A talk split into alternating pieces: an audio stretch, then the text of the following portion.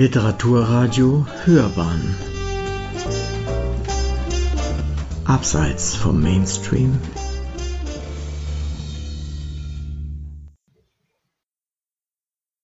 Mein Name ist Mischa Meyer. Ich lese aus der Geschichte der Völkerwanderung Europa, Asien und Afrika vom dritten bis zum achten Jahrhundert nach Christus. Ähm, ich lese aus dem ersten Hauptkapitel, ähm, in dem ich relativ weit schon in die Völkerwanderung reinspringe, nämlich ins frühe siebte Jahrhundert. In dem Kapitel geht es um die Belagerung Konstantinopels durch die Awaren, Slawen und Perser. Das Kapitel trägt den Titel Konstantinopel 626, ein Wunder am Bosporus. Angst hielt die Bevölkerung der Kaiserresidenz umklammert, als sie unter dem warmen Licht der hochsommerlichen Morgensonne erwachte. Der flimmernde Glanz ihrer Strahlen brachte die frisch polierten Rüstungen einer unübersehbaren Kriegerschar zum Funkeln, die der Kagan, der Herrscher über die Awaren, an jenem Tag entlang der wuchtigen Befestigungsanlagen hatte aufmarschieren lassen. Eine grandiose Inszenierung brannte sich in die Augen der furchtsam staunenden Betrachter ein. Sie sollte auch die letzten Zweifler von der Überlegenheit der avarischen Streitkräfte überzeugen. Mit diesem Unternehmen bewies der Kagan Mut. Nie zuvor war es einem barbarischen Heerführer in den Sinn gekommen, Konstantinopel frontal zu attackieren. Nie zuvor war die Metropole am Bosporus, nie zuvor das römisch-byzantinische Reich einer solch existenziellen Bedrohung ausgesetzt gewesen. Nie zuvor auch waren sämtliche Anstrengungen römischer Diplomatie und Kriegführung derart wirkungslos verpufft. Doch jener Tag, der 29. Juli des Jahres 626, sollte alles verändern. Nun hatte der Kagan, wir kennen seinen Namen nicht, sich also tatsächlich vor dem gewaltigen Mauerberg aufgebaut und stieß martialische Drohungen aus, deren Inhalte die eingeschüchterte Besatzung hinter den Zinnen erschauern lassen mussten. Man nannte ihn den Sohn der Finsternis, einen Hund, oder das barbarische Tier.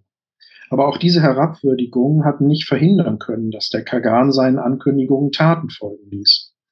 Mit angeblich 80.000 Kriegern, vielleicht waren es tatsächlich etwas weniger, aber diese Zahl verrät zumindest einiges darüber, wie man die von ihm ausgehende Bedrohung wahrnahm, stand er vor der Metropole und verlangte nur eines, ihre bedingungslose Übergabe. Einzig die hochragenden theodosianischen Landmauern standen jetzt noch zwischen der Stadtbevölkerung und einem drohenden Massaker. Einst zum Schutz gegen Goten und Hunnen errichtet und im Jahr 413 unter Kaiser Theodosius II. vollendet, zog sich die imposante Defensivkonstruktion über etwa sechseinhalb Kilometer vom Marmara-Meer nach Norden bis zum Goldenen Horn und sicherte so die einzige Landflanke der Kaiserstadt, der auf den übrigen drei Seiten das Meer zuverlässigen Schutz gewährte. Eine einzigartige strategische Lage, die Konstantinopel nahezu uneinnehmbar machte.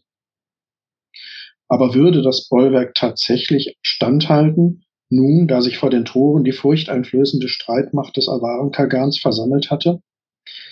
Wilde Völker, deren Leben der Krieg ist, so ein Zitat, überschwemmten jetzt das Vorfeld der Mauern. Ihre Scharen erstreckten sich, nochmal Zitat, von Meer zu Meer und mussten geradezu, wie ein Augenzeuge ergriffen festhält, die Assoziation eines unmittelbar bevorstehenden Weltendes evozieren. Die vom Kagan mobilisierten Horden, das war eindeutig das apokalyptische Gog. Militärisch konnten die Byzantiner diesem Gegner, der möglicherweise den Lauf der irdischen Welt vollenden sollte, nicht beikommen. Das wusste jeder in der Stadt. Angeblich standen jeweils 100 Barbarenkrieger gegen einen Verteidiger. Und der Kaiser selbst war nicht vor Ort. Herakleios war tief in das Reich der persischen Sassaniden eingedrungen, um jene Gebiete zurückzuerringen, die im zweiten Jahrzehnt des siebten Jahrhunderts an sie gefallen waren. Weit entfernt fochten seine Armeen, zu weit, um Konstantinopel rechtzeitig Entsatz leisten zu können. Entsprechend gedrückt war die Stimmung. Andererseits wusste man aber auch, Konstantinopel war die Stadt Gottes, die Stadt Marias, in eindringlichen Gebeten sollen Kaiser und Patriarch, ja die gesamte Bevölkerung, Gott und Gottes Mutter zuvor beschworen haben, Konstantinopel nicht in die Hände der Feinde fallen zu lassen. Theodoros Synkellos, ein hochrangiger Amtsträger, dem wir einen Augenzeugenbericht über die Ereignisse verdanken, betont die entschlossene Einmütigkeit der Belagerten. Von Beginn an habe man nicht auf Waffen vertraut, sondern einzig auf den Schutz der Stadt durch Gott und Maria.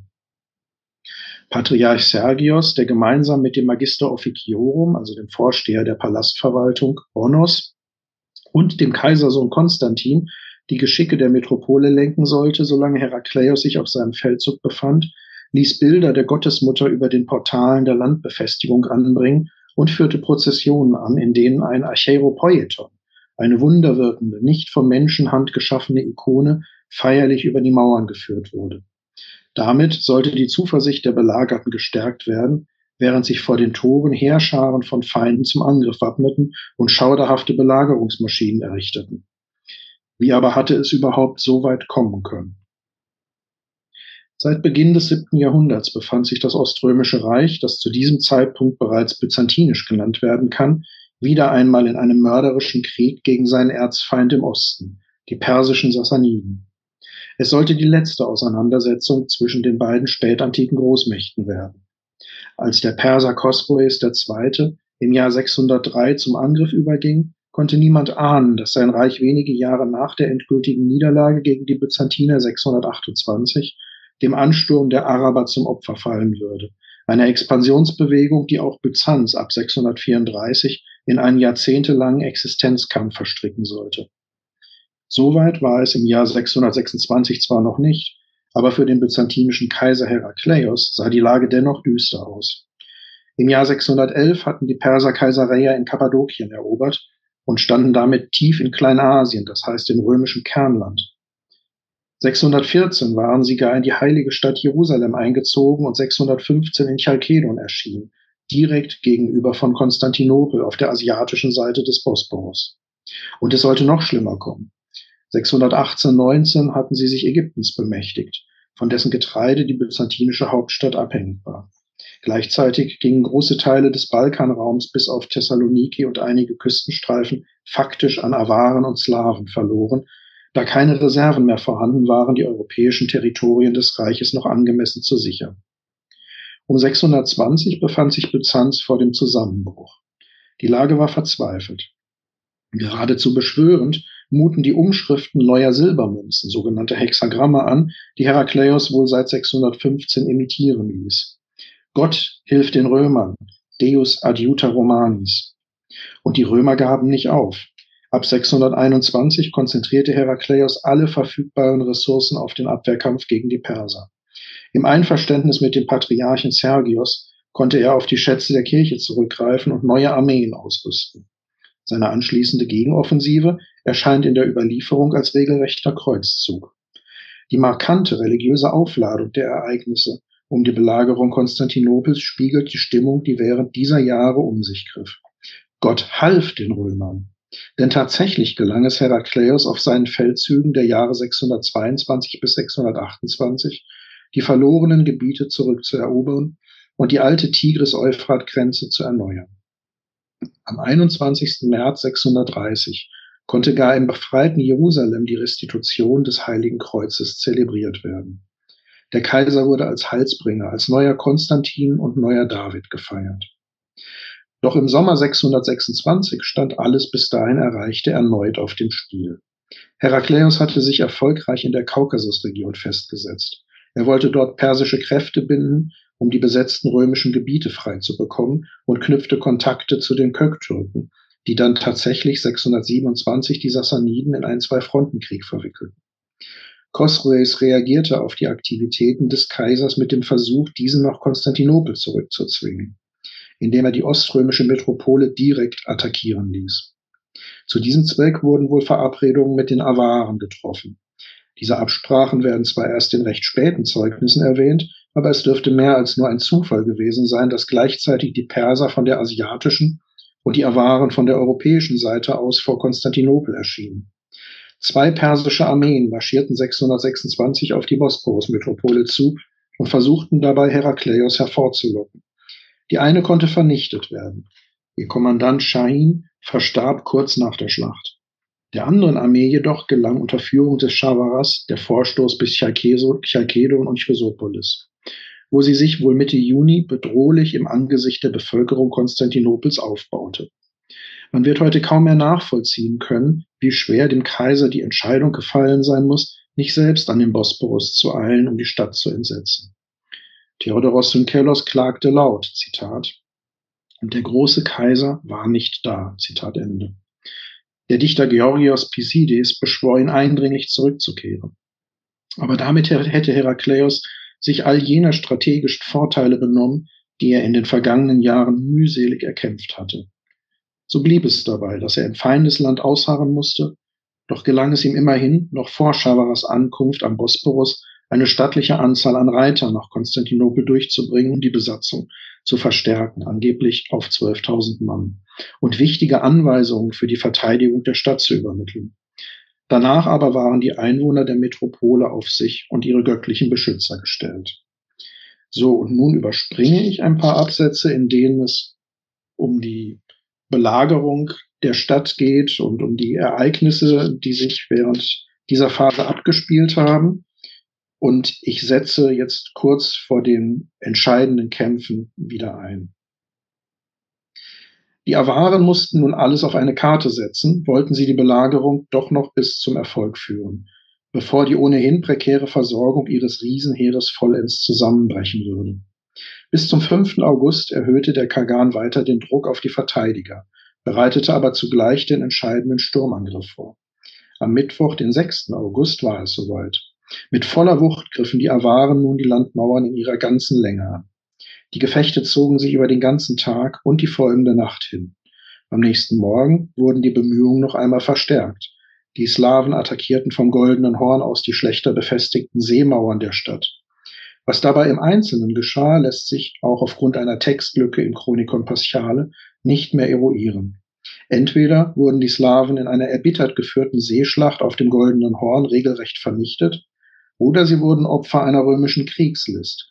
Angeblich sollen armenische Soldaten einen Ausfall aus der Stadt gewagt und Feuer entzündet haben, was die Slawen fälschlich als Signal der Awaren gedeutet hätten, woraufhin sie an Land gegangen und dort von den Armeniern niedergemacht worden seien. Der spätere byzantinische Patriarch Nikephoros berichtet in seinem um 770-80 entstandenen Breviarium, dass das Meerwasser rot gefärbt gewesen sei vom Blut der niedergemetzelten Slawen. Selbst ihre Frauen seien kämpfend gefallen. Das goldene Horn, so Theodoros Synkelos, sei übersät gewesen mit Leichen und leeren Booten. Dazwischen allenthalben Blut. Diejenigen Barbaren, die dem Massaker entronnen waren, schlugen sich in die Berge durch und suchten das Weite. Die Konfusion in unseren Zeugnissen über die Details des Sieges spiegelt die allgemeine Überzeugung der Byzantiner, dass sie ihren Triumph ohnehin einzig der Gottesmutter zu verdanken hatten. Alles andere war Nebensache. Für Theodoros Synkelos, der seine gesamte Schilderung der Ereignisse diesem einen Gedanken unterordnet, stand jedenfalls fest, dass Maria persönlich interveniert und so an der Spitze der Verteidiger ihre Stadt vor dem Untergang gerettet habe. Selbst der Kagan soll während der Schlacht ausgerufen haben, ich sehe eine Frau in erhabener Kleidung, wie sie auf der Mauer umhereilt, ganz allein. Für ihn selbst war die Katastrophe damit perfekt denn auch zu Land konnten seine Truppen nichts ausrichten. Er wusste nun, dass er die Stadt nicht binnen weniger Tage würde erobern können. Das aber bedeutete, er konnte sein Heer an Ort und Stelle nicht weiter versorgen. Gleichzeitig sprach man offen vom Herannahen einer byzantinischen Entsatzarmee, die sich möglicherweise sogar schon in Sichtweite befände. Und schließlich verbreitete sich Unmut unter seinen Kriegern, deren Zusammenhalt ganz wesentlich am Erfolg der Gesamtkoalition hing. Wahrscheinlich hatte er den Angriff auf Konstantinopel überhaupt nur deshalb gewagt, weil er seinen Truppen endlich wieder größere Mengen an Kriegsbeute verschaffen musste. Schon längst waren die ländlichen Regionen des Balkans ausgeblutet, die meisten Städte lagen erobert oder geplündert brach. Die ungeheuren Geldbeträge, die in immer neuen Verträgen den Römern als Tribute auferlegt wurden, zuletzt hatte Herakleios sich zur Zahlung der gigantischen Summe von 200.000 Solidi, also Goldmünzen, bereit erklärt, genügten nicht mehr, um die Kriegerkoalition zu befriedigen.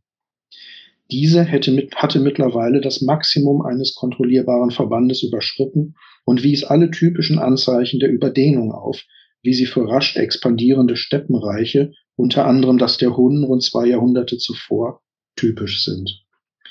Thessalonike hatte dem avarischen Ansturm bereits erfolgreich widerstanden. Die letzte Chance des Kagans war Konstantinopel. gescheitert. Seine Herrschaft wurde brüchig.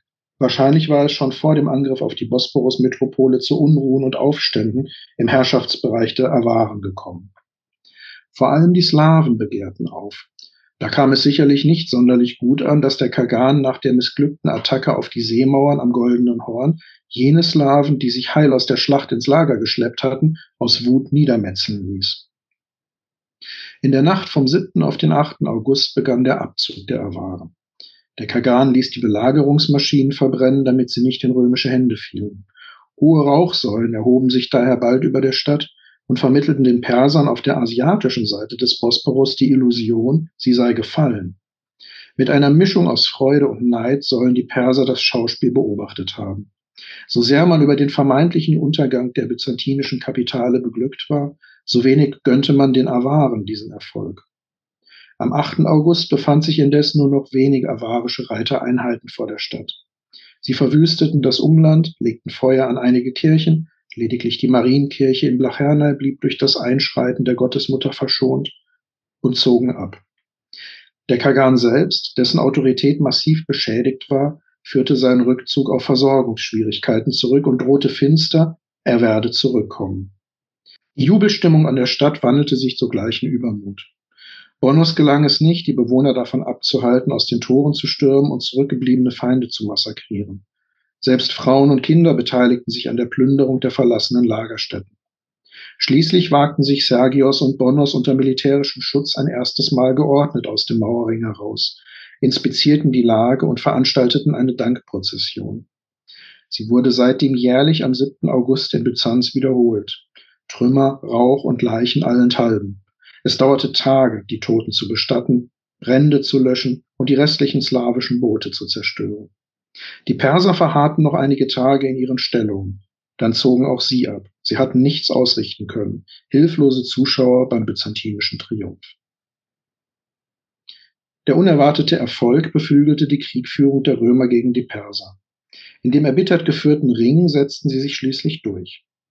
Nach dem Sieg der Truppen des Herakleios wurde Chosroes 628 ermordet. Sein Reich versank in Unruhen und trudelte unaufhaltsam dem Untergang entgegen. Den Angriffen der muslimischen Araber seit 634 konnten die erschöpften Sassaniden keinen wirksamen Widerstand mehr entgegensetzen. Ihr letzter Herrscher, Yazgir III., wurde 651 ermordet, das Reich zerfiel. Doch auch für die Awaren folgten nach dem Misserfolg vor Konstantinopel turbulente Jahre. Schon zuvor hatten sich Erosionserscheinungen im Machtbereich des Kagans bemerkbar gemacht. Insbesondere slawische Gruppen begehrten auf und erwiesen sich als immer schwerer zu kontrollieren. In verschiedenen Regionen, namentlich der Balkanhalbinsel, lösten sie sich von den Awaren und führten selbstständige Operationen durch, auch mit dem Ziel einer eigenständigen Landnahme. Wahrscheinlich hatte der Aufstand des abenteuerlustigen Kaufmanns Samo aus dem Frankenreich bereits um 623-24 begonnen und zur Abspaltung größerer Gebiete von den Awaren um die Region des heutigen Mähren geführt. Der Prestigeverlust des Kagans im Jahr 626 verstärkte Sezessionsbestrebungen dieser Art. Vielleicht lässt sich gar die kroatische und serbische Ethnogenese, also die Ausbildung eines Volkes, in Form von Ansiedlungen auf dem westlichen Balkan als mittelbare Folge der Geschehnisse interpretieren. Das Awarenreich jedenfalls hatte seinen Zenit überschritten.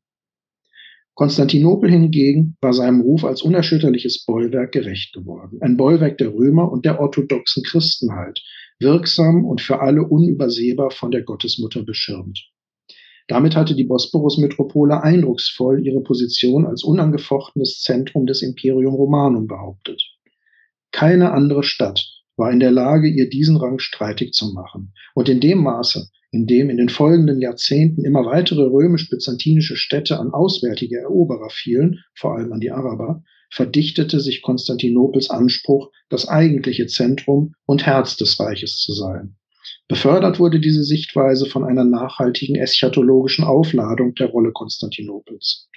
Solange die Kapitale unversehrt bestand, so die verbreitete Ansicht, würde auch das Reich nicht untergehen.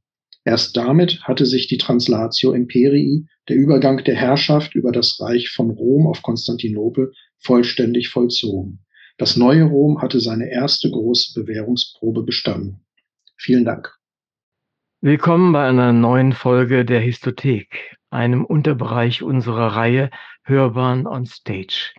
Ich bin Uwe Kulnig und mein heutiger Gast ist Mischa Meyer. Er lehrt als Professor für alte Geschichte an der Eberhard Karls Universität in Tübingen. Er ist ein international renommierter Fachmann für die Übergangszeit der Spätantike zum Frühmittelalter. Im Jahr 2021 erhielt er den Wissen-Sachbuchpreis der WWG für sein Buch Geschichte der Völkerwanderung. Über dieses Buch der Historischen Bibliothek der Gerda Henkel Stiftung und dem Verlag CH Beck, deren bisher 28 Bände wir hier unter dem Namen Histothek vorstellen, wollen wir heute sprechen. Es trägt den Titel Geschichte der Völkerwanderung, wie ich schon sagte, und den Untertitel Europa, Asien und Afrika vom dritten bis zum achten Jahrhundert nach Christus. Micha Meyer bekam darüber hinaus 2022 den Leibniz-Preis der Deutschen Forschungsgemeinschaft und auch das ist ein wichtiger Punkt, über den wir reden wollen. Wir dürfen gespannt sein, was wir heute erfahren werden. Spannend wird es mit Sicherheit. Ich begrüße Sie herzlich in der Histothek, lieber Herr Meyer. Ich freue mich sehr, dass Sie heute zu uns in die Sendung gekommen sind. Ja, guten Tag, freut mich.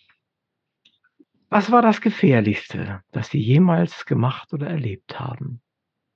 Wahrscheinlich irgendetwas, was mir gar nicht so sehr bewusst ist. Wahrscheinlich irgendeine Autofahrt oder ein Flug, mhm. Ähm, bei dem ich gar nicht weiß, äh, was alles so im Hintergrund geschehen ist. Gerade hat die EU den Beschluss über einen Verteilungsmodus der Asylanten gefasst, aber gleichzeitig auch ihre Außengrenzen undurchdringlicher gemacht. Ist das irgendwie vergleichbar mit solchen Phänomenen wie dem Hadrianswall? Naja, prinzipiell können Sie natürlich alles mit allem vergleichen. Die Frage ist halt, ähm, was das Ergebnis ist. Mhm. Ähm, ich bin bei den Vergleichen ähm, zwischen der Antike, der Spätantike und der Gegenwart immer ein bisschen vorsichtig und eigentlich auch skeptisch. Das sind natürlich Fragen, äh, ähm, die ergeben sich von alleine, vor allem wenn man sich mit Migration beschäftigt und, und mit Mobilität. Aber historische Vergleiche sind, wenn man sie wirklich sauber durchführen möchte, ähm, vom methodischen und theoretischen Aufwand her unglaublich komplex. Das ist eigentlich mit das Schwierigste, was man als Historiker überhaupt machen kann. Und wenn Sie das äh, sauber durchführen, dann müssen Sie sich, gerade wenn Sie so entfernte ähm, Gesellschaften miteinander vergleichen, auf eine Abstraktionsebene begeben, die so hoch ist, dass die Ergebnisse dann letztlich meistens relativ banal daherkommen. Beim äh, Hadrianswall ging es, glaube ich, auch einfach um ganz andere Dinge. Das ist ja zunächst mal einfach eine militärische Absicherung ähm, gegen ganz konkrete ähm, Probleme und Einfälle. Ähm, das ist etwas, ähm, was wir in der, ähm, europäischen, Geme in der Europäischen Union ähm, glücklicherweise nicht nötig haben. Den ganzen Komplex Russland und Ukraine, den habe ich jetzt bewusst mal ausgeklammert. Mhm. Das ist natürlich ein ganz anderes Problem. Durchaus. Verstehe ich. Ich habe aber tatsächlich diese Antwort auch in der Art und Weise erwartet. Äh, ich fand es nur ganz interessant, gleich zu Anfang diesen Bereich mal äh, darzustellen, äh, weil ich äh, ich stimme völlig überein mit Ihnen da an der Stelle, weil äh, es ist zu einfach, das zu machen. Und Sie weisen ja in Ihrem Buch an vielen Stellen darauf hin, dass eben Sie kein Freund davon sind. Und das dachte ich mir, könnten wir gut an den Anfang unseres Gesprächs stellen. Ich habe ja auch äh, aus meinem biologischen Bereich recht viel mit der DFG zu tun gehabt und ähm, wenn sie DFG bei der Verleihung des Leibniz-Preises an Sie im letzten Jahr geschrieben hat, Misha Meyer hat in der Forschung neue Maßstäbe für diese Zeit gesetzt, dann ist das schon eine ziemliche Hausnummer. Alle Bescheidenheit mal beiseite. Was meinte die DFG an der Stelle und vor allen Dingen, was hat das für Sie bedeutet und ja, wofür genau haben Sie ihn erhalten? Also ich denke, erhalten habe ich den Preis ähm, generell für die Arbeiten über die Spätantike und die Übergangszeit zum Frühmittelalter, die ich in den letzten Jahren verfasst habe, also in den letzten gut 20 Jahren jetzt. Und da wahrscheinlich ähm, speziell auch mit Blick auf das ähm, Völkerwanderungsbuch. Ich glaube ähm, im Speziellen, aber ich kann natürlich jetzt auch nicht ähm, in das Gremium, das diesen Preis dann äh, mir zugesprochen hat, hineinblicken. Aber ich denke, im Speziellen geht es wahrscheinlich auch um die Frage Konzeptionalisierung ähm, der Spätantike, die Herausarbeitung ähm, bestimmter Aspekte in der Spätantike, die vielleicht in der Forschung vorher noch nicht ganz so deutlich gesehen worden sind. Ähm, die Verzahnung, die engere Verzahnung mit dem Frühmittelalter, überhaupt die Frage nach Kontinuitäten zwischen Antike und Frühmittelalter. Ich denke, in diesem Rahmen wird sich das bewegt haben.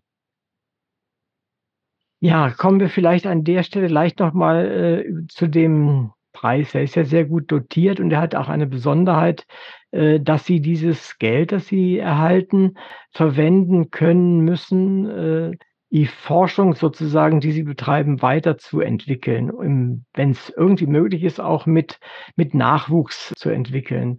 Äh, wie muss ich mir das vorstellen? Äh, schicken die Ihnen das Geld rüber und Sie können das ausgeben, bis alle ist? Wie, wie läuft das? Ganz praktisch.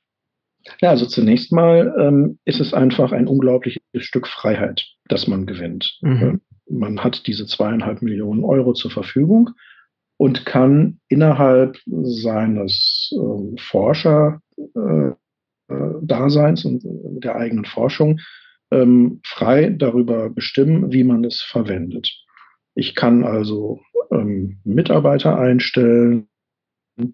Ähm, ich könnte große Geräte kaufen, ähm, wenn ich sie bräuchte. Ich kann Gastwissenschaftler einladen, mit denen ich diskutieren kann. Ich kann Konferenzen veranstalten. Ähm, ich bin da völlig frei. Ähm, praktisch funktioniert es ähm, so, dass ich einen groben Verwendungsplan ähm, angelegt habe. Den habe ich auch mit meiner Universität ähm, besprochen. Ich habe insgesamt sieben Jahre zur Verfügung, in denen ich das Geld ähm, ausgeben kann. Diesen Verwendungsplan habe ich ähm, dann der DFG vorgelegt. Ähm, die hat zugestimmt und dieser Plan bildet jetzt im Grunde ja so etwas wie Leitplanken dessen, was ich in den nächsten Jahren dann tun werde. Das Geld kommt nicht ähm, äh, automatisch ähm, als Gesamtsumme, sondern ähm, das muss jeweils durch den sogenannten Mittelabruf ähm, in Höhe der Beträge, die aktuell gerade benötigt werden, abgerufen werden bei der DFG. Das heißt also, wenn ich jemanden einstelle, dann ist klar, ähm, die Person kostet einen bestimmten Betrag pro Monat, der wird dann von der DFG zur Verfügung gestellt. Oder wenn ich eine Tagung veranstalte, dann kann ich sagen, diese Tagung kostet so und so viel Euro dann erfolgt wieder ein bestimmter Mittelabruf. Und das kann ich eben so oft machen, über sieben Jahre hin, bis das Preisgeld zu Ende gegangen ist. Mhm. Aber es ist tatsächlich, wenn man sich den normalen äh, Wissenschaftsbetrieb äh, und vor allen Dingen den äh, Betrieb der Geldbeschaffung sozusagen für Projekte, sei es DFG, sei es EU oder was auch immer, ist dann natürlich ein, ein wirklich äh, freier Schritt. Genau, das das ist das, ja, das ist das, was ich gerade mit Freiheit meinte. Ähm, normalerweise, wenn man Forschungsgelder benötigt, dann muss man Anträge schreiben und die Anträge werden begutachtet. Ähm, das kann positiv ausgehen, das kann aber auch negativ ausgehen. Wenn es negativ ausgeht, dann ist die ganze Arbeit umsonst gewesen, die man sich damit gemacht hat. Wenn es positiv ausgeht, kann es trotzdem zu Kürzungen kommen. Das Ganze ist also immer ein bisschen schwierig. Jetzt habe ich die Freiheit, über einen bestimmten Zeitraum hinweg diese Anträge nicht schreiben zu müssen und meine Forschung eben so durchzuführen, ähm, wie, wie ich es gerne äh, tun würde. Mhm. Das ist ein doppelter Grund, Ihnen zu gratulieren, weil das ist, das ist gigantisch viel Arbeit immer und äh, man, die Erfolgsquote schwankt. Äh, ist, ich kenne das ja auch. Aber toll, also das finde ich, finde ich ganz toll. Als Sie das Buch geschrieben haben, Sie schreiben ja in Ihrem äh, Vorwort, äh, erwähnen Sie den Herrn von der Laar. äh, der war auch schon mal vor, vor, einiger Zeit hier bei mir und hat sein Buch vorgestellt und ich arbeite mit ihm auch zusammen äh, in Bezug auf hier diese Reihe und äh, insofern mhm. weiß ich, kenne ich den Herrn auch ganz gut. Und aber als Sie das mit ihm besprochen haben und auf dem Weg zum Buch sozusagen, hätten Sie da oder vielleicht auch zusammen mit ihm die Idee, dass es mal eine achte Auflage geben wird? Nein, überhaupt nicht. Ich kann mich sogar noch sehr gut daran erinnern, als, ähm, als er mit dem Vorschlag zu mir kam. Das war auf dem Historikertag in Konstanz 2006, glaube ich. Mhm. Da saßen wir über dem Bodensee auf einer Bank an einer Wiese und er fragte mich, ob ich Lust hätte, ein Buch über die Völkerwanderung zu schreiben. Ich hatte mich zu dem Zeitpunkt speziell mit der Völkerwanderung noch nicht näher beschäftigt. Natürlich ähm, mit der Spätantike allgemein. Ähm, da war ich drin und da kannte ich mich auch halbwegs aus. Aber Völkerwanderung war bis dahin noch nicht äh, mein Hauptthema. Und er hat gesagt, er wolle ein Buch über die Völkerwanderung, ähm, ungefähr 400 Seiten. Und er sagte dann aber auch, ähm, er wolle so etwas wie eine große Erzählung. Das habe ich mir dann so ein bisschen durch den Kopf äh, gehen lassen und habe dann zugestimmt. Und dann hat es erstmal sehr lange gedauert, bis ich überhaupt anfangen konnte, weil ich wurde dann äh, an meiner Universität erstmal zum Dekan gewählt und war in erster Linie mit Verwaltungsgeschichten mhm. beschäftigt, ähm, hatte noch andere Projekte, die erstmal zu Ende gebracht werden mussten und habe, muss ich aber auch zugeben, habe aber auch ähm, lange mit mir gerungen, wie ich das Buch konzeptionell angehen sollte. Denn ähm, was von vornherein klar war, war, dass ähm, das alte Schema, das man häufig äh, in der Völkerwanderungsliteratur findet, dass einfach so einzelne sogenannte Stämme durchgegangen werden, dass man also ein Kapitel über die Goten hat, eins über die Hunden, eins über die Vandalen, eins über die Burgunder und so weiter. So wollte ich es nicht machen. Und ich habe sehr, sehr lange gebraucht, bis mir klar war, wie mein Buch aussehen sollte. Und dann ähm, habe ich allmählich angefangen, daran zu arbeiten. Und dann wurde ich wieder unterbrochen durch andere Dinge, die gemacht werden mussten. Und so hat sich das auch wieder mehrere Jahre hingezogen bis etwa 2015, 16. Dann ähm, habe ich durch das Opus Magnum Stipendium, das ich bekommen habe, tatsächlich zwei Jahre Zeit gehabt, konzentriert zu arbeiten und ab dann ging es dann auch zügiger voran. Mhm. Also hat sich das tatsächlich äh, ja aus, aus dem fast nichts entwickelt. Und das findet man ja öfter, denke ich mal, so im Wissenschaftsbereich, dass man sitzt irgendwo, trifft jemanden und äh, äh, ja, letztendlich ist das so eine Art Serendipity, dass also ein glücklicher Zufall, jemand, äh, können, Menschen kommen zusammen und haben eine Idee und da wird dann tatsächlich was draus. Und das ist was ja, genau. Toll, Tolles draus geworden. Eben haben Sie auch so einiges erwähnt, was ich selber auch so im Kopf hatte. Ich glaube, da spreche ich, glaube ich, für ganz viele unserer Zuhörer, nämlich ich kann mich nämlich gut erinnern, in der fünften oder sechsten Klasse hatten wir die Völkerwanderung. Mhm. Und äh, das haben wir dort gelernt. Und äh, man hatte damals so große Ausziehtafeln oder Rolltafeln. Und die musste ich immer, ich durfte, hatte diesen Job dann, ich durfte die dann aufhängen. Und da war dann zu sehen, wie die Westgoten sich bewegten, die Ostgoten und Pfeile und ich weiß nicht was alles. Das habe ich so grob in Erinnerung. Die Hunden spielten eine Rolle und so weiter und so fort. Und dann hat man uns dort erzählt, was das mit mit der Völkerwanderung auf sich hat. So ähnlich wie Sie es eben mit ganz, ganz wenigen Worten gesagt haben, wie Sie es nicht machen wollten. Mhm. Ähm, was ist denn eigentlich noch übrig? Das war ungefähr 1965, als ich diese Erfahrung machte. Was ist denn eigentlich von, dieser, von dem damaligen Wissen und den Vorstellungen noch übrig? Also ich kann vielleicht sagen, als ich in den 80er Jahren zur Schule gegangen bin, da gab es noch dieselben Karten, mhm. dieselben Pfeile. Ich habe das auch noch so gelernt. Ähm, und ähm, hier an der Universität ähm, haben wir auch noch einen Schrank mit alten Karten. Äh, da gibt es die auch noch. Die benutzt natürlich jetzt keiner mehr, aber die werden vor allem deshalb nicht mehr benutzt, weil das heute mit PowerPoint alles viel einfacher ja, ja, durchaus. Anstatt die ähm, Karten durch die Gegend zu schleppen. Aber diese Karten gibt es noch. Die haben mittlerweile vielleicht sogar einen antiquarischen Wert, das weiß ich nicht. Mhm. Ja, was sich geändert hat, ähm, ist, ähm, dass sich die das ist vielleicht auch die Grunderkenntnis, ähm, dass sich diese Grunderkenntnis durchgesetzt hat, dass man nicht mehr an äh, wandernde, kohärente Einheiten bestehend aus Menschen, die miteinander verwandt waren, glaubt. Man muss auch nicht mehr daran glauben, man, das hat man widerlegt. Ähm, die Verbände, die unterwegs gewesen sind, äh, sind zum einen sehr, sehr heterogen gewesen. Sie sind ähm, zum anderen permanenten ähm, Transformationsprozessen äh, ausgesetzt gewesen. Das heißt, es haben sich immer wieder Gruppen abgespalten, neue sind dazugekommen. Ähm, dann hat sich das wieder neu durchmischt, dann gab es wieder irgendwelche Ereignisse, da, sind, dann ist das wieder zerstreut worden, dann hat es neue Bildungen gegeben ähm, und so weiter. Also man muss sich das als einen hochdynamischen ähm, Prozess äh, vorstellen. Und die grundlegende Erkenntnis, die das möglich gemacht hat, diese neue Vorstellung ist, dass wir mittlerweile wissen, dass diese Leute eben nicht verwandt gewesen sind miteinander, dass das also keine biologischen Abstammungsgruppen gewesen sind, sondern dass diese Gruppen aus Menschen bestanden haben, die geglaubt haben, sie seien miteinander verwandt und die aus diesem Glauben heraus ihre Identität ähm, und ihren Zusammenhalt gewonnen haben. Und dieser Zusammenhalt, der konnte mal stärker und mal weniger stark sein. Und es gibt eine ganze Reihe ähm, von Gruppen in der Völkerwanderung, ähm, von denen wir gar nichts hören, die wir aber ähm, ja nachträglich erschließen können, die einfach nur so kurz existiert haben, weil der Zusammenhalt so schwach war oder weil sie Ereignissen ausgesetzt waren, ähm, die sie nicht verkraftet haben, dass sie dann wieder auseinandergebrochen sind und verschwunden ähm, sind, die also in der Geschichte gar nicht vorkommen. Wir wissen das, ähm, weil wir ein paar Gruppen ähm, kennen, die blitzen in der Überlieferung so ein bisschen auf ähm, mal kurz und da können wir diese Prozesse nachverfolgen. Die existieren kurzfristig, können auch sehr groß werden und dann sind sie plötzlich wieder weg.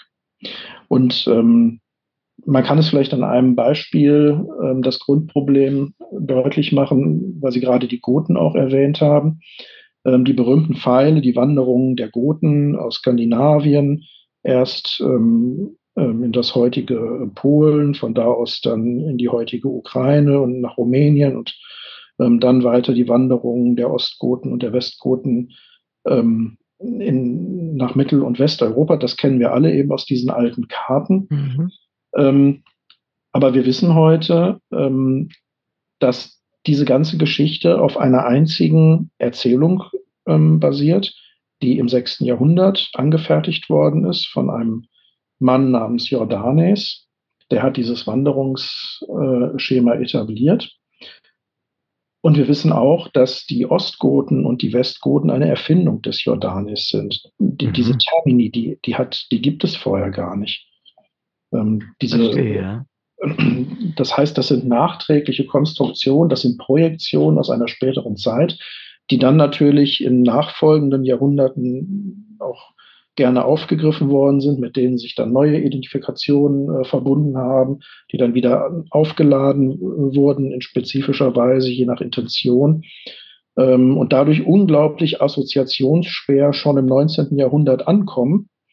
Und da geraten sie dann in den Strudel ähm, der sich ausbildenden Nationalismen in Europa, ähm, der Entstehung der Nationalstaaten. Und da werden solche Rückgriffe auf eine vermeintliche gemeinsame Vergangenheit natürlich dann ganz wichtig. Und so entsteht dann das äh, Bild äh, dieser Epoche der Völkerwanderung, in der sich angeblich so eine Art ähm, germanische Grundlage für den späteren deutschen Nationalstaat ähm, entwickelt hat, das wir heute ganz unwillkürlich auch noch vor Augen haben.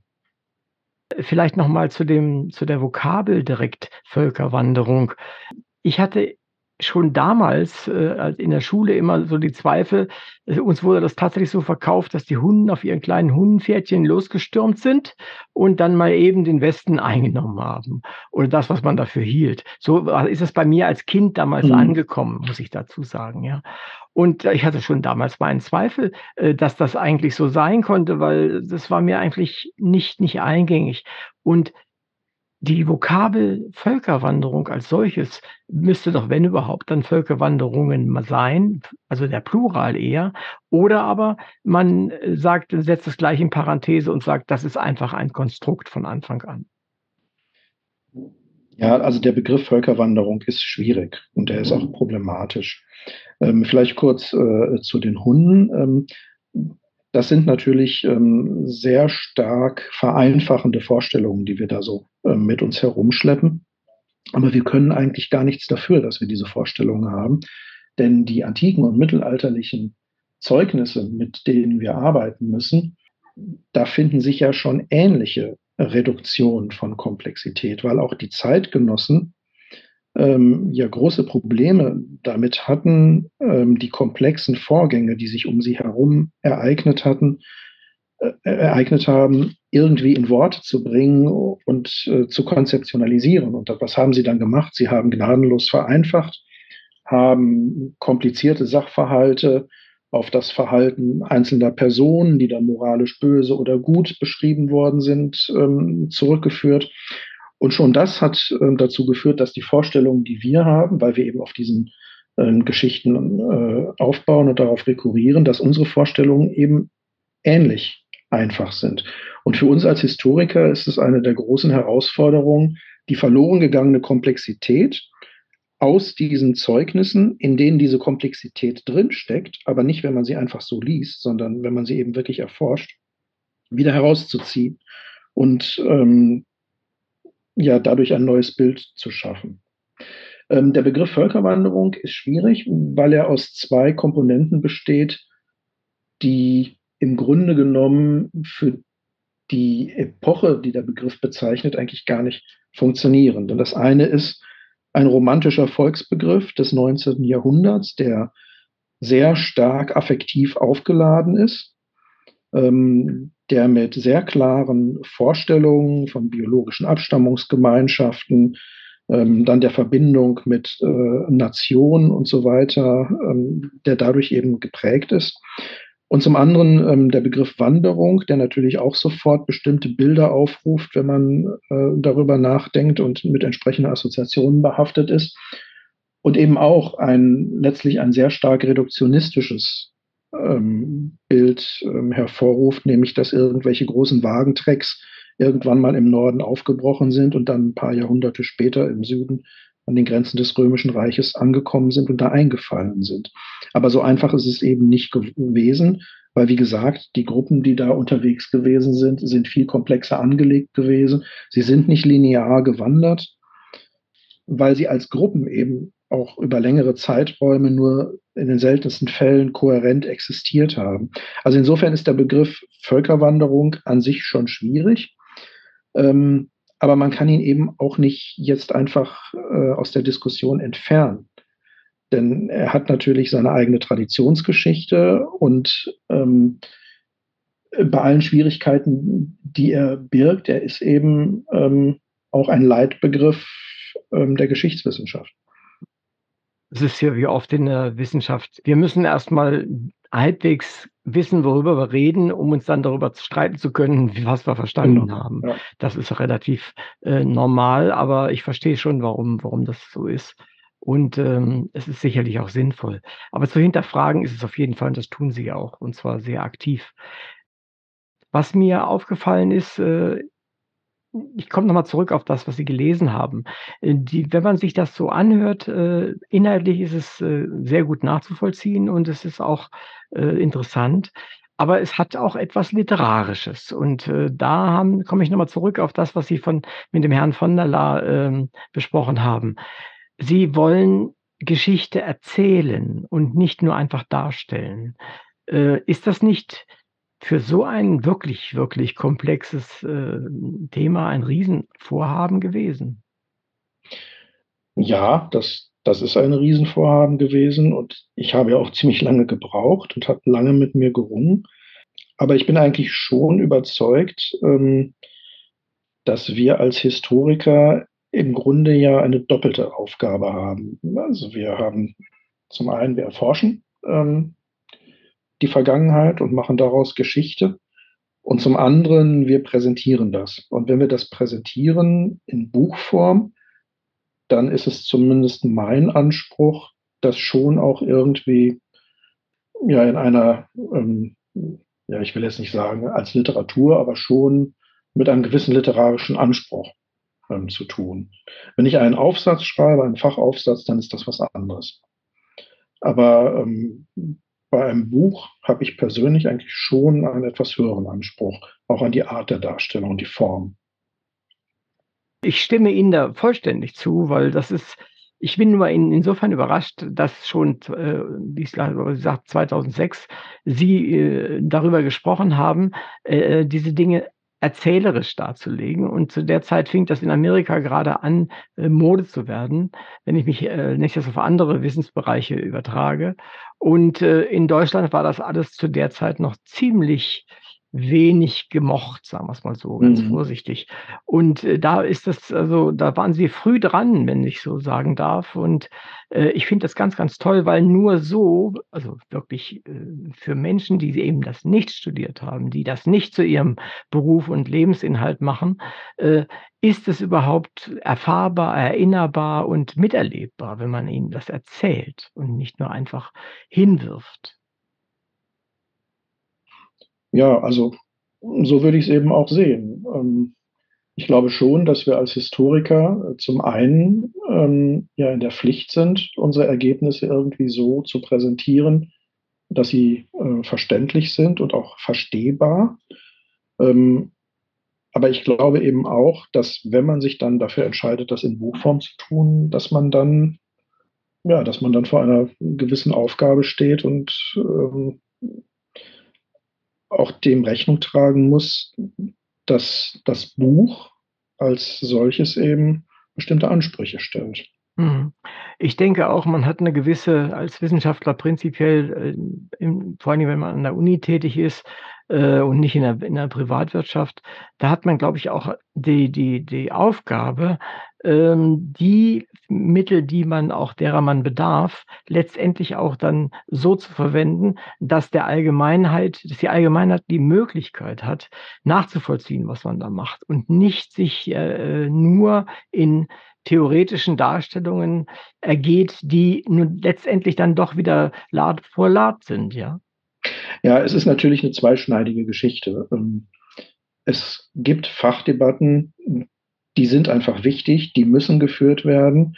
Und ähm, wenn man da vor, vorankommen will und neue Erkenntnisse erzielen will, dann müssen die auch auf einem Niveau und in einer Weise geführt werden, ähm, die es Leuten, die von außen drauf gucken, einfach ganz, ganz schwierig macht, da noch mitzukommen. Ähm, das ist vielleicht für Naturwissenschaftler sogar noch viel leichter nachvollziehbar. Ähm, aber das gilt eben auch für uns Geisteswissenschaftler. Ähm, wir haben da unsere Fachdebatten und die sind schwierig und komplex und wir haben natürlich unsere eigenen Methoden und äh, Theorien, die muss man kennen und können. Und ähm, dann wird das äh, sehr schwer ähm, nachvollziehbar. Das ist das eine. Aber das andere ist, dass die Ergebnisse, die bei diesen Diskussionen rauskommen, ja dann schon irgendwie ähm, an die Öffentlichkeit kommen müssen und präsentiert ähm, werden müssen, weil wir arbeiten ja hier auch mit Steuergeldern. Und also wir haben ja im Grunde auch eine Art Nachweispflicht, äh, was wir eigentlich tun. Und in dem Moment, in dem wir diesen Schritt gehen, und das ist ja etwas, was jetzt äh, gerade in den letzten Jahren auch verstärkt von der DFG gefördert und auch gewünscht wird und was, auch was auch gefördert äh, wird mit, äh, mit Geldmitteln. In dem Moment, in dem wir diesen Schritt gehen, müssen wir uns auf Präsentationsformen ähm, verständigen, die dann eben auch nicht nur nachvollziehbar sind, sondern meiner Meinung nach auch eine gewisse Attraktivität haben müssen. Hm. Äh, ich bin da völlig Ihrer Meinung. Ich habe lange Zeit, äh, Wissenschaftsberatung für Regierungen gemacht, eigentlich Mhm. weltweit, äh, im im eher biolo biologisch-gesundheitlichen Bereich. Und ich habe dort gelernt, genau das, was Sie sagen, nämlich, den Menschen etwas zu erzählen. Nur erklären reicht nicht hin, sondern ihnen zu erzählen, damit sie das verstehen können. Das sind ja in der Regel Laien, die aber trotzdem entscheiden sollen. Und, äh, man kann sie, glaube ich, nur vernünftig erreichen, wenn man das, was man, äh, auf wissenschaftlichem Weg er äh, erfahren und verstanden zu haben glaubt, so darlegt, dass die Menschen auch was damit anfangen können. Das ist letztendlich das, was Sie eben, glaube ich, auch gesagt haben. Ja, ja, genau. Gerade bei einem Thema wie der Völkerwanderung kommt ja ähm, auch hinzu, das ist ja nun ein Thema, ähm, das äh, einfach viele Menschen interessiert und ähm, zu dem viele auch schon irgendwas gelesen haben oder von dem man gehört hat.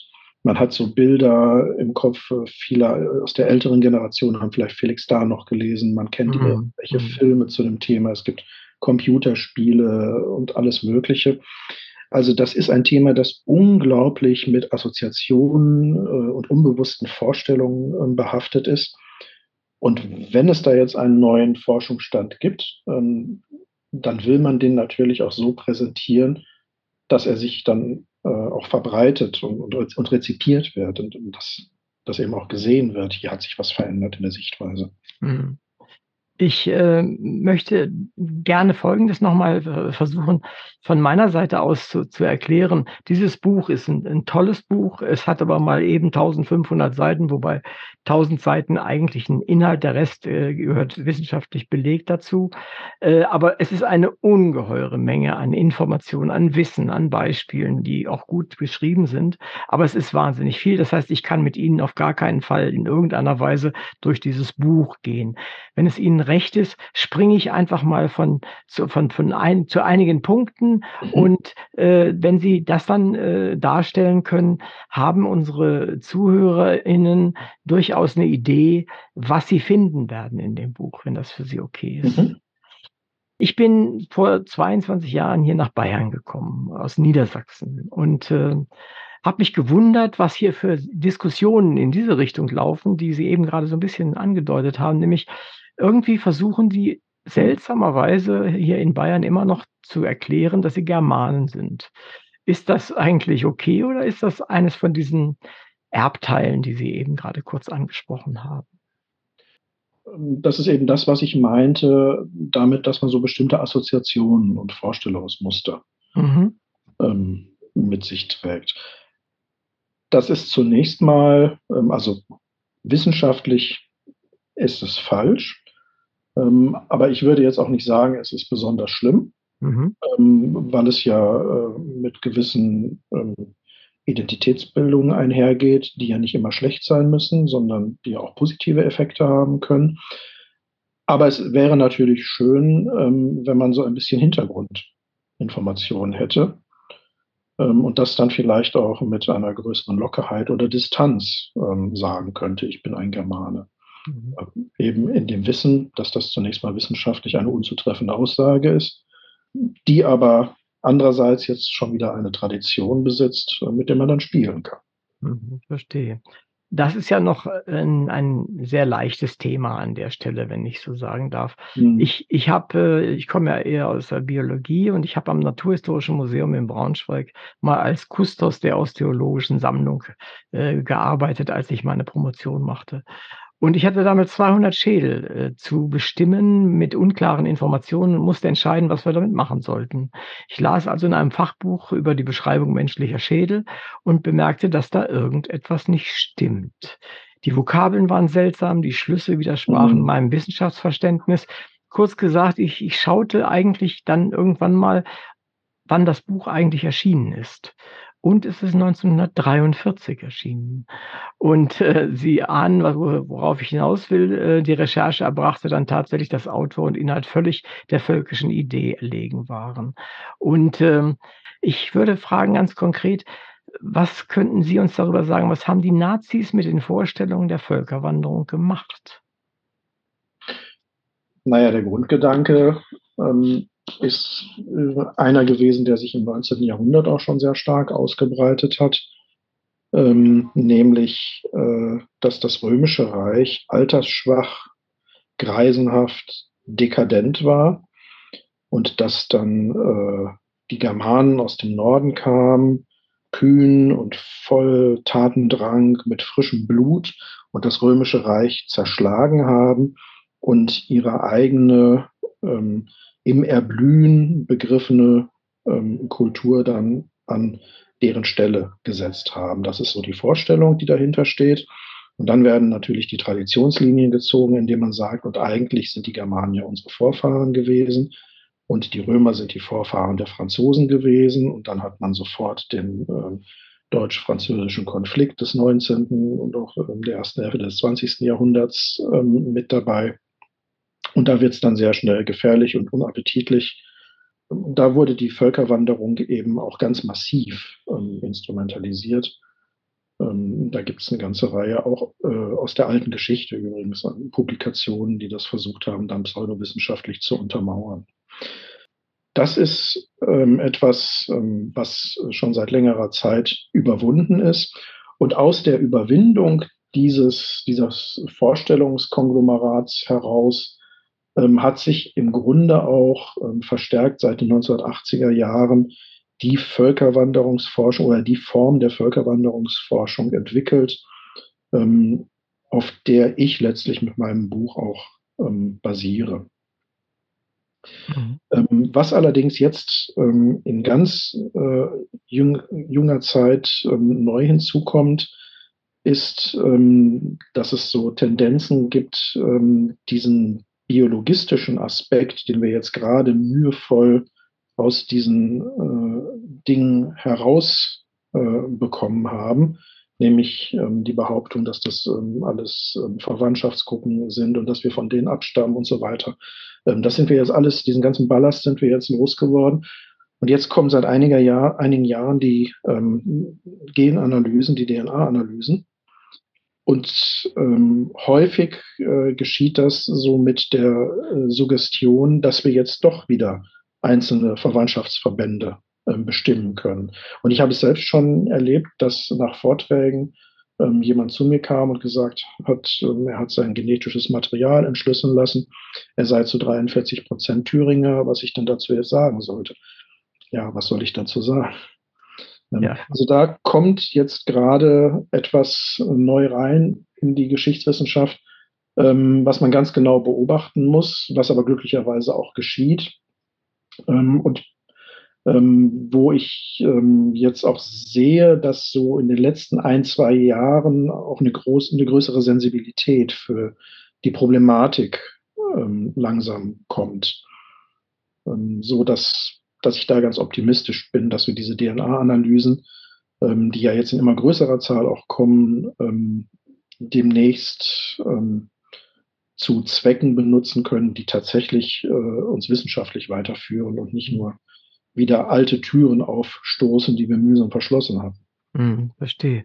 Äh, hätte ich jetzt in der Form gar nicht so dran gedacht. Ich wollte Sie ohnehin zu der, zur Paläogenetik letztendlich, da können wir es ja vielleicht runter subsumieren, äh, mhm. äh, etwas fragen. Und zwar, es gibt ja auch tatsächlich dann die, die, die gute Möglichkeit, auch zu zeigen, dass die den Schlussfolgerungen, die Sie eben gerade dargelegt haben und die Sie auch, auch belegen, äh, letztendlich genetisch zu untermauern, indem wir tatsächlich in die Gräber gucken und gucken, wer liegt denn da, wer ist denn da gewesen, hängen die zusammen, sind die verwandt oder sind mhm. sie nicht verwandt. Das könnte man ja auch nutzen, sozusagen zu einer Darstellung der Völkerwanderung auf DNA-Basis und zwar ohne die lebenden Menschen, sondern nur die aus der Geschichte heraus. Dann macht es doch aber Sinn, oder?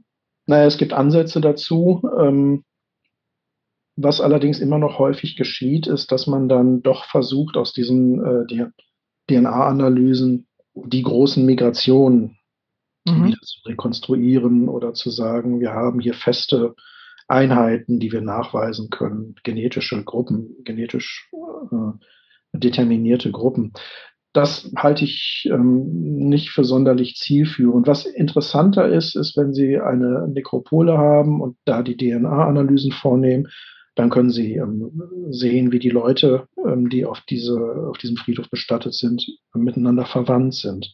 Sie können äh, dann gucken, wie die ähm, genetischen, wie die genetische Verwandtschaft sich zum Beispiel in der Anlage der Nekropole, also des Friedhofes, ähm, spiegelt, ob tatsächlich Mann und Frau nebeneinander liegen, ob Familien zusammen bestattet sind oder nicht und wer äh, mit wem bestattet ist. Das lässt natürlich dann, äh, da kann man dann Fragen dranhängen, wie die Gesellschaft auf lokaler Ebene ähm, organisiert gewesen ist. Genauso die Frage, wie sieht es mit Grabbeigaben aus? Mhm. Wer bekommt besondere Grabbeigaben, wer nicht? Gibt es da bestimmte herausragende Familien, die man äh, auf die Art und Weise jetzt ähm, schärfer fassen kann.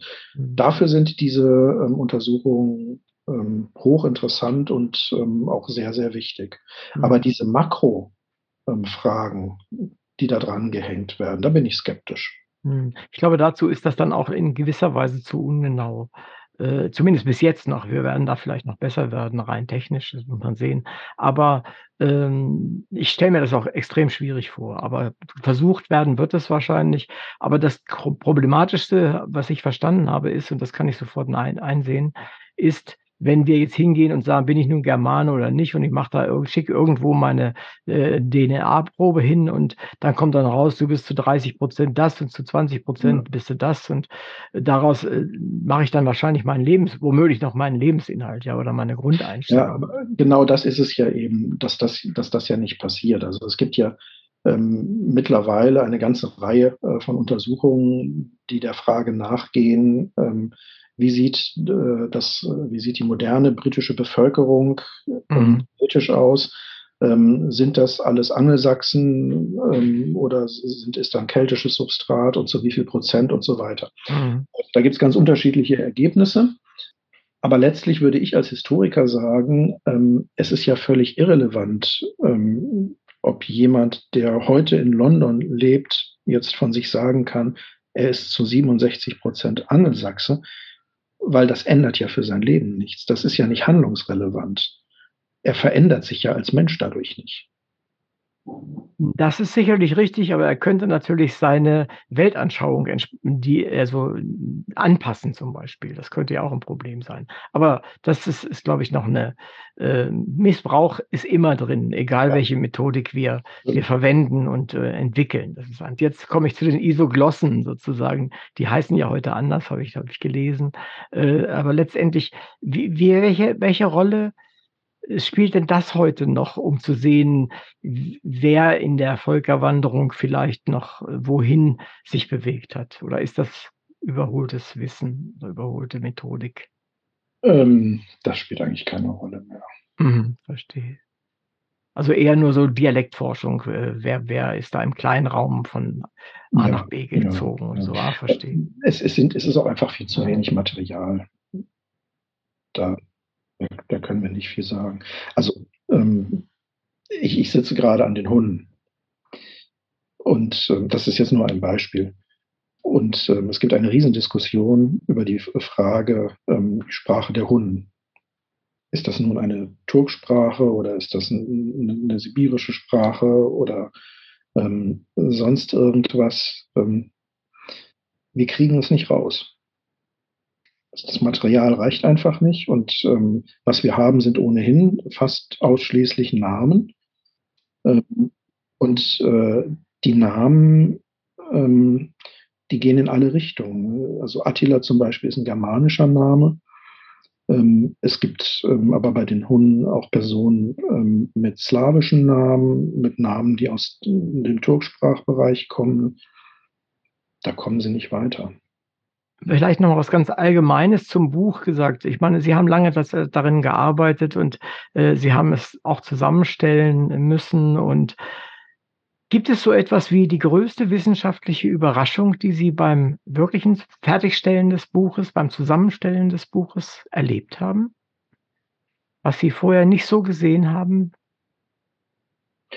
Na, es ist eher so eine ähm, Summe aus immer wieder kleinen Entdeckungen. Also ähm, immer wieder, wenn ich an irgendeinem Kapitel gesessen habe, bin ich wieder auf Sachen gestoßen, von denen ich noch nie irgendwas gehört habe. Und ähm, auch als ich schon weit fortgeschritten war und wirklich dachte, ich kenne mich jetzt in dem Gebiet aus, kam immer, bin ich immer wieder über Dinge gestolpert, bei denen ich gedacht habe, das ist echt merkwürdig, das, davon habe ich noch nie was gehört. Ähm, aber das sind so kleinere Dinge ähm, gewesen. Und ähm, je weiter ich gekommen bin, war es dann auch so, dass sich so Dinge zusammengefügt haben. Ne? Also dass man immer im Kopf irgendwelche Puzzleteile noch rumliegen hatte, mit denen man nicht so richtig anfangen konnte. Und am Ende wusste man plötzlich, ah, das gehört genau dahin und jetzt ergibt das Ganze einen Sinn. Also es ist nicht so sehr die eine große Erkenntnis, ähm, die man dann plötzlich gewinnt, sondern es sind so kleinere ähm, Aha-Erlebnisse. Aber das ist ja eigentlich auch viel schöner, weil die hat man dann immer wieder mal. Und es ist nicht so wie die große Erkenntnis, die man dann irgendwann hat und dann wird es langweilig. Also es ist eigentlich so der Prozess, wenn sich das allmählich zusammenfügt, wenn man so im Kopf äh, plötzlich äh, die Idee hat und weiß, so ähm, muss es sein und wenn man dann anfängt daran zu arbeiten und dann, wenn, wenn das so zusammenwächst und man sieht, es funktioniert. Das ist eigentlich das das eigentlich Schöne. Zur Völkerwanderung als solche, so auch als Begriff und als das, was wir jetzt in der Zwischenzeit mal umgrenzt haben, sind die von Ihnen identifizierten Treiber der, dieses Zeitraums, kann man, könnten Sie die differenzieren? Welche, was war denn eigentlich der größte Impact? Also den größten Impact hat es nicht gegeben und das ist ja auch eine der Thesen ja, ja. Meines, meines Buches, dass ich äh, eben versuche zu zeigen, es ist nicht so gewesen, wie man meistens lesen kann. Da kommen plötzlich die Hunden und dann fällt alles wie ein Kartenhaus zusammen, diese berühmte Domino-Theorie, sondern ähm, das ist eine allmähliche Zuspitzung, die aus einer Kombination von Entwicklungen heraus erfolgt, die man spätestens seit dem dritten Jahrhundert an verschiedenen Stellen beobachten kann. Also, nur, um nur ein Beispiel ähm, zu geben.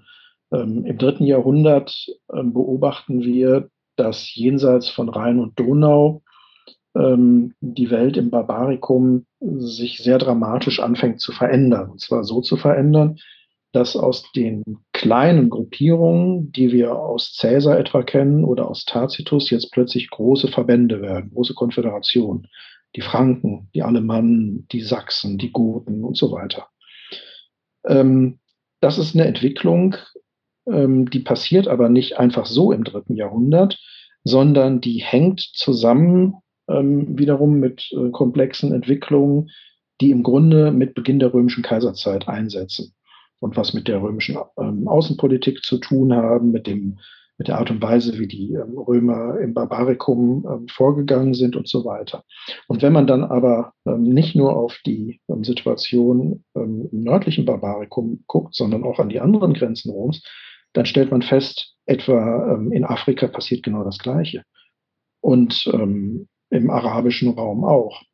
Das heißt also, wir haben es hier mit einer großen Entwicklung an den Peripherien des Römischen Reiches zu tun, die dann ähm, natürlich irgendwann Zuspitzungseffekte erfährt. Und ähm, die werden dann wieder anders getriggert. Im Norden ist es dann tatsächlich das Auftauchen der Hunden. Das bewirkt natürlich etwas, aber das kann eben nur deshalb etwas bewirken, weil vorher schon ähm, Entwicklungen stattgefunden haben. Also die Hunden wären dann etwa so ein Faktor und die sind mit Sicherheit auch ein wichtiger Faktor.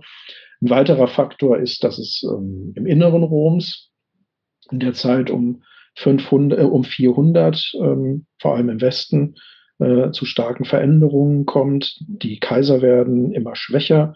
Ähm, es bilden sich Machtzentren neben dem, Machtzentren neben dem Kaisertum heraus. Ähm, die äh, treten dann in Konkurrenz zueinander. Die Folge sind Bürgerkriege.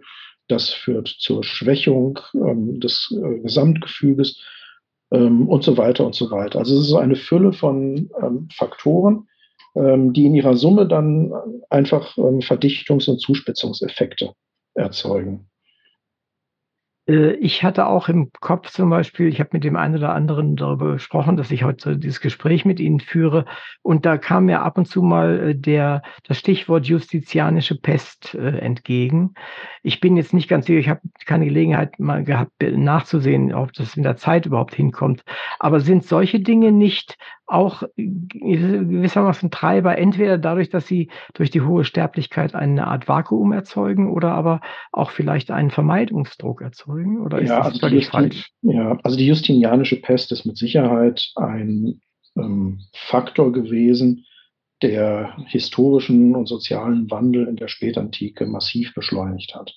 Und ähm, mit Sicherheit auch ein wichtiger Faktor ähm, für die Frage, wo macht man eigentlich das Ende der Antike und den Übergang zum Mittelalter ähm, fest? Da würde ich sagen, ist die justinianische Pest ähm, einer, aber einer unter mehreren ähm, mhm. Faktoren, ähm, die man benennen kann. Und es ist interessant, dass Sie das jetzt gerade erwähnen, weil es da ähm, seit kurzem auch eine sehr heftige Kontroverse unter uns Historikern gibt. seit Ende 2019, also wirklich einen Monat vor Ausbruch der Covid-Pandemie ein ähm, Artikel erschienen ist, in dem ähm, zwei Forscher ähm, die These aufgestellt haben, eigentlich habe die Justinianische Pest praktisch keine Bedeutung und keinen Impact mhm. gehabt. Ähm, dem habe ich massiv widersprochen und da ist dann eine Kontroverse daraus entstanden, die ist jetzt in den letzten Monaten ein bisschen abgeebbt, aber die hat so die, die, die Corona-Zeit ähm, so ein bisschen ausgefüllt, diese Kontroverse. Die, nämlich die Frage eben, ähm, welche Wirkung hatte eigentlich die Justinianische Pest? Und da gibt es mittlerweile jetzt zwei doch sehr markante Positionen. Die einen, die sagen, praktisch keine Folgen. ähm, ein ähm, zu vernachlässigendes äh, Nebenereignis. Und dann gibt es die andere po ähm, Position, die sagen würde, doch, das ist ein wichtiger Faktor, den man in Rechnung stellen muss. Mhm. Wo Sie die historische Nachweisbarkeit gerade ansprechen, ähm, die Justinianische Pest ist nebenbei bemerkt ein schönes Beispiel ähm, dafür, ähm, wo diese DNA-Analysen uns wirklich weiterhelfen. Mhm. Weil in den letzten Jahren durch ähm, DNA-Analysen ähm, zum einen erstmal überhaupt nachgewiesen mhm. werden konnte, dass es Pest war und nicht irgendeine mhm. Krankheit. Das ist ja bis vor wenigen Jahren auch völlig unklar gewesen. Und zum anderen, ähm, äh, wir wissen ja aus unseren literarischen Zeugnissen, wo sich die Pest wann äh, in welchen Wellen ähm, ausgebreitet hat. Aber durch das DNA-Material bekommen wir da jetzt noch ganz neues zusätzliches Material. Also wir kommen da zum Teil in Regionen rein, von denen wir vorher überhaupt nichts gehört haben, dass es da auch Pest gegeben hat. Mhm. So dass sich jetzt die Verbreitungskarte einfach äh, sehr schön verdichtet und da kommt momentan ähm, eine Menge an Informationen und das ist schon interessant. Das glaube ich sofort. Also das ist, äh, interessiert mich auch sehr. Ja, aber da ist doch an der Stelle ist dann die Genetik wirklich ein, ein gutes Hilfsmittel. ja, ja, ja, da hilft es wirklich weiter. Aber was mir aufgefallen ist, die letzten 50 Seiten in Ihres Buches beinhalten mal eben, mal eben das siebte und achte Jahrhundert. Mhm. War, war da nichts mehr los oder warum ist das da so wenig? Ähm, doch, da äh, ist eine Menge los gewesen. Ähm, aber ich bin Althistoriker. Mhm, okay. Ich komme, da, ich komme da in Bereiche rein, ähm, bei, in denen es für mich einfach immer schwieriger wird, ähm, noch richtig Fuß zu fassen ähm, und äh, ja, die Dinge dann auch wirklich ähm, äh, noch ja, zu erfassen und ähm, dar, darstellen zu können. Ähm, aber ich denke, das ist ganz natürlich. Ähm, ich bin, ich habe halt als Althistoriker meine spezielle Ausbildung und arbeite mit speziellen ähm, Hilfsmitteln und äh, speziellen Tools. Und die greifen irgendwann nicht mehr, weil sich dann eben die historischen Prozesse doch so sehr verändert haben, dass man dann anders darauf zugreifen muss. Ähm, und da bin, da werde ich dann vorsichtig. Da, ähm, da soll man dann auch aufpassen, dass man nicht anderen Fächern da vorgreift. Nee, das kann ich gut verstehen. Was bedeutet Ihnen die Lehre in Ihrem Beruf als Hochschullehrer? Also zunächst mal ähm, ist es für mich eine wichtige Möglichkeit, das, was ich in der Forschung mache, ähm, zu diskutieren. Und zwar eben nicht nur mit Fachkollegen zu diskutieren, ähm, sondern mit Leuten, die vielleicht noch nicht so weit sind, ähm, die einen anderen Blick dadurch auch ähm, drauf haben ähm, und Dinge auch einfach auszuprobieren. Äh, das freut mich sehr, das zu hören. Das ist äh, nicht überall äh, so zu, anzutreffen, aber das ist eine tolle Einstellung. Dann zu welchem Zeitpunkt, das ist jetzt eine rein hypothetische Geschichte und als Historiker mögen Sie das vielleicht nicht so sehr, aber das ist, das ist, glaube ich, erlaubt an der Stelle. Zu welchem Zeitpunkt oder Menschen oder Ort in der Vergangenheit würden Sie gern für einen Tag lang reisen? Konstantinopel, sechstes Jahrhundert. Jetzt hätte ich fast gefragt, Sonntagvormittag oder Nachmittag? Nein, Konstantinopel im 6. Jahrhundert. Im 6. Jahrhundert. Das würde ich gerne mal sehen. Aber immer ähm, mit Rückfahrtticket. Verstehe ich. Und äh, zwar einem Ticket, das ich von einem Moment zum anderen einlösen kann. Verstehe ich. Wenn das Schwert sich nähert oder die Pest oder genau. wer auch immer. Ja, ja, nee, also, das verstehe ich durchaus. Und warum gerade, warum gerade das? Ja, Konstantinopel und 6. Jahrhundert, das ist das, ähm, womit ich vor 20 Jahren mit meinen spätantiken Sachen angefangen habe.